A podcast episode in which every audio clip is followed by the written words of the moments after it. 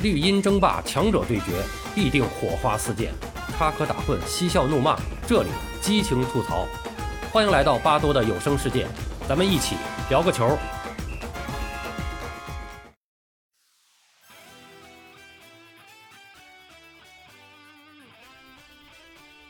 朋友们好，我是巴多。在今天凌晨结束的2022年世界杯亚洲区预选赛十二强的比赛中。国足在阿联酋的沙加主场迎战西亚劲旅阿曼，在先下一城的情况下，下半场被对手扳平比分，最终双方一比一战平。从比赛的过程来看，这个结果确实有点遗憾，国足离世界杯的距离啊也是越来越远了。李铁在本场比赛中的用人和调整，在赛后受到了广泛的质疑。巴多也觉得确实存在一些值得商榷的问题。我们还是从比赛的具体情况来说吧。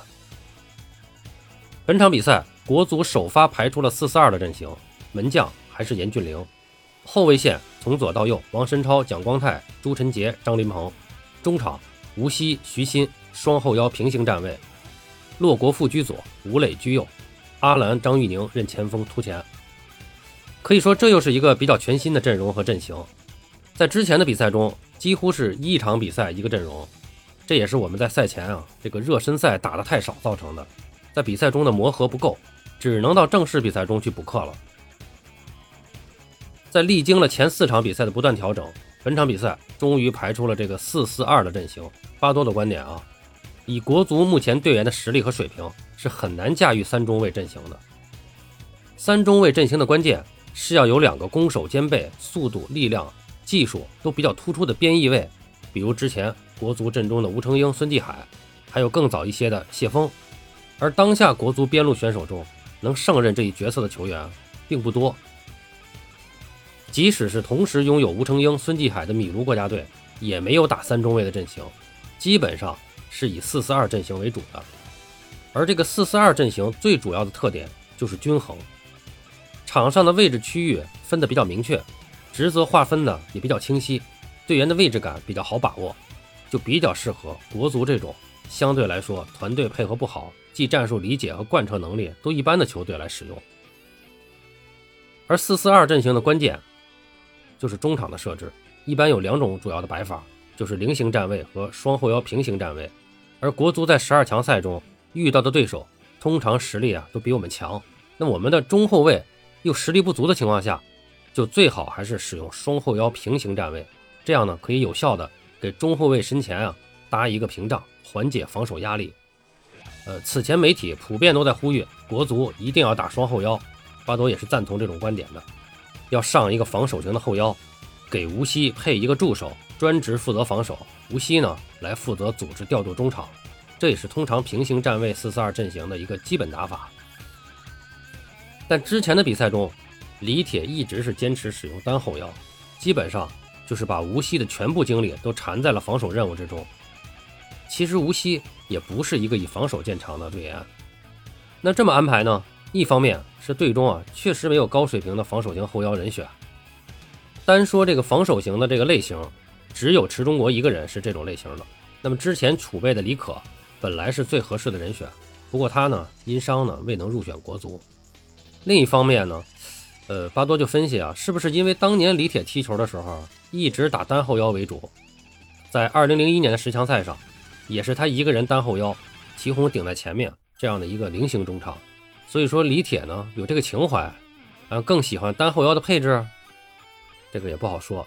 但是咱们实话实说啊，当年李铁在防守型后腰这个位置上的能力那是多强啊，那是能打英超的水准啊。现在队中的人，包括队长吴曦在内，谁也达不到他当年的水平。反正就这么浑浑噩噩的打了四场比赛，即使上一场用了池中国，也没有让他和吴曦啊打双后腰，而是打了一个三中场平行站位的阵型。这场比赛一开场，就感觉队员们面貌一新，一改前四场比赛攻防失格的问题，从一开始就表现出非常稳健的攻守平衡。而攻守平衡这四个字，也成为上半场比分领先的关键。巴多是观察了一段时间的比赛，才确认了国足真的是打了之前一直没有打的四四二阵型。因为多次在这个电视画面中啊，能够清晰的看到这个国足的四四二站位，队员们的阵型在攻防的过程中啊，一直保持的还不错。正是这个四四二阵型的部署，让我们在大部分的比赛中做到了攻守平衡。关于出场的队员，今天有两个比较重要的变化，就是徐新和骆国富的出场。徐新是首次在国足正式比赛中出场。其实徐新在2013年就已经入选国足了，但到了今天才终于迎来了首秀。而骆国富则是首次担任首发。徐新出场担任了中场防守型后腰的角色。比赛中，他在中场横向的扫荡，大大缓解了中后卫身前的防守压力，也为无锡分担了防守任务。一定程度上解放了无锡。经过五场比赛的调整，我们终于为无锡找到了帮手，在广为诟病的防守型后腰位置上，终于也是找到了目前比较理想的人选。而徐新在场上的时间里，我们终于看到了国足队长吴曦在中场干起了组织调度的工作，这才是他擅长的，也是他应该做的事儿。上半场比赛进行到二十一分钟。国足开出角球，朱晨杰在对方禁区内争得二点球，头球摆渡到门前，吴磊门前抢点推射破门，为中国队拔得头筹。这里边说一下朱晨杰，上一场比赛结束后，我说朱晨杰啊在场上的表现并不好，几个丢球啊都跟他有关系。但是当时呢，我也强调，并不是批评他，因为他是年轻球员，不是态度问题，是能力水平有待提升。今天他又出场了。我一开始是比较担心他这个点的，怕这个点出现问题。但这场比赛他的表现非常出色，并不是说他有一个助攻就出色了。这场比赛他在防守上做的是非常称职的，较上一场比赛也打得更加的从容自信了。这就是我上一期国足节目时候说过的一个观点：一个好的球队应该是什么样的？中生代球员为主，几个老将压阵，不贪功，关键的时刻能顶上。小将新秀有几个人？上场不怕犯错，教练还能给机会。这场比赛再次使用朱晨杰，就应了这句话：上场不怕犯错，教练还能给机会。确实是你没有比赛的机会是很难成长的。再说说骆国富，他的拼劲儿什么的，精神方面咱们就不用多说了。只要他出场，一直就表现得特别突出。之前可惜的就是他出场的比较少。今天他在左路的攻防确实是表现出了较高的技战术水准，频频在左路形成威胁，并且成功的遏制了对手的右路攻势。就是这几个调整，阵型上加上人员的变化，可以说打出了十二强赛开战以来最好的一个半场比赛。到了下半场，比赛基本上还是在正常的轨道上发展。到了全场比赛进行到第六十七分钟，中国队在领先时刻做出了主动换人调整。这次调整，直接把两名此前表现出色的，或者说在场上表现最出色的选手徐新和骆国富换下了，由蒿俊闵和吴兴涵出场代替。这次换人成为比赛走向的转折点。这基本上是一次对位的换人调整，阵型并没有发生变化，但是由于人员的调整，产生了一系列的效果变化，而这变化是向着不利于国足的方向发展的。首先，我最不能理解的。就是为什么要换下徐新？他之前的表现可能看不出有什么亮眼的表现，但是他的位置、他的职责就是这样，在团队比赛中总是需要有这样的角色，我们俗称干脏活的，在场上不起眼，但没他不行。今天的徐新就是这么个情况，而且在他下场时，没有任何的其他情况出现，突然就被换下了。由于他的下场。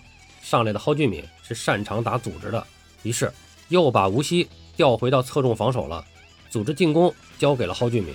之前也说过，吴曦就不是干专职防守这活的人。结果就是国足中场的防守硬度骤然下降。徐新下场不到十分钟的时间，恶果就出现了。第七十四分钟，阿曼队十号哈勒迪在禁区外中路拿球，周边是一片开阔地，无人盯防，而这里。恰恰本该是徐新的防区，不过这时的徐新已经下场了，于是哈勒迪得到了难得的机会。只见他弯弓搭箭，从容瞄准，一脚高质量的远射出脚。门将严俊凌侧身勉强将球扑出底线，阿曼队获得了一个角球。正是凭借这个角球，阿曼队由十四号哈尔西头球一蹭，将比分扳成一比一平。随后双方互有攻守，都有机会，但是呢，均未能再次改写比分，最终一比一的比分保持到了中场。这个比分啊，对于阿曼队来说可能还能接受，但对于国足来说，那真的是太遗憾了。这两分对于我们来说真的是金子般的宝贵啊！还是要特别说一下洛国富，他在场上的六十七分钟里，在对方禁区内完成了一次极具威胁的头球攻门。在本方门线上完成了一次至关重要的头球解围，还给阿兰和张玉宁先后送出两次绝佳传球。但更令人印象深刻的，还是他数次面对对手强硬乃至凶狠的防守，毫不畏惧地为球队拼下球权。赛后李铁说：“感觉洛国富的活动能力有所下降，在边路的防守贡献有所欠缺。那段时间呢，对方急于扳平比分。”所以传中比较多，呃，我们换上这个蒿俊闵和吴兴涵，可以加强对中场的控制。可以看到，他们确实帮助到了球队，踢得不错。吴兴涵也给边路增加了活力。这个说法我完全不能认同。你说对方急于扳平比分，所以进行了这次调整。事实上，这次调整后不到十分钟，对手就扳平比分了。你能说这次调整是成功的吗？还确实帮助到了球队，帮助谁了呀？而洛国富下场前，我们看到的还是他频频出现在攻守两个禁区内。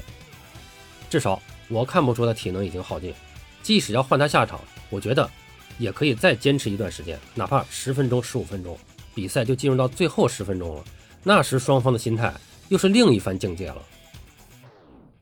而在这个时候，我们领先，比赛还有不到三十分钟的时间。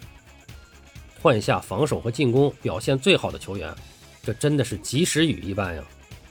可惜这雨是对手正急需的。我真的是憋不住的吐个槽啊！铁子，你是哪头的呀？当比赛在无奈中结束时，看着慢慢退场的国足队员，我突然发现，场上现在的人员配置几乎就是回到了之前对澳大利亚时的首发。想想上一次吴兴涵出场是什么时候了？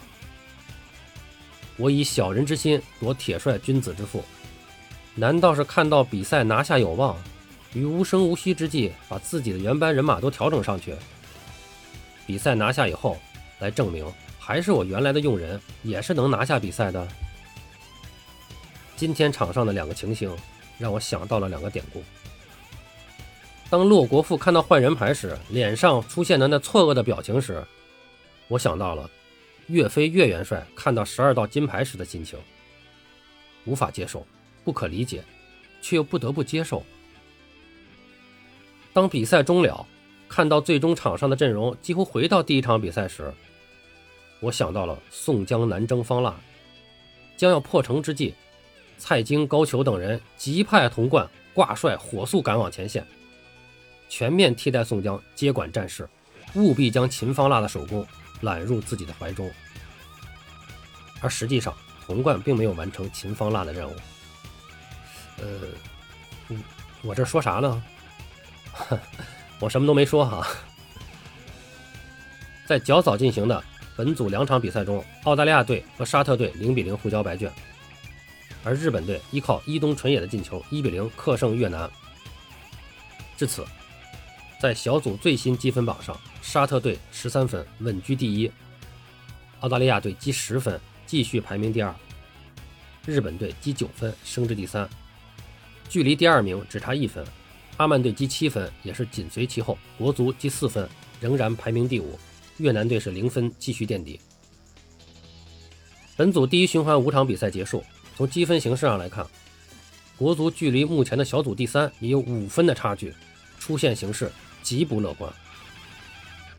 五天后，国足将在原地再次迎战澳大利亚队，巴多还是会关注一下的。我说过，我会一直看到国足彻底失去理论出现的可能。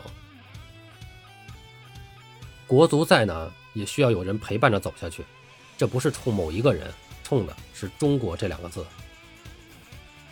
好了，今天就说这么多吧，谢谢大家收听，欢迎您订阅、评论、转发。巴多聊个球，我们下期再见。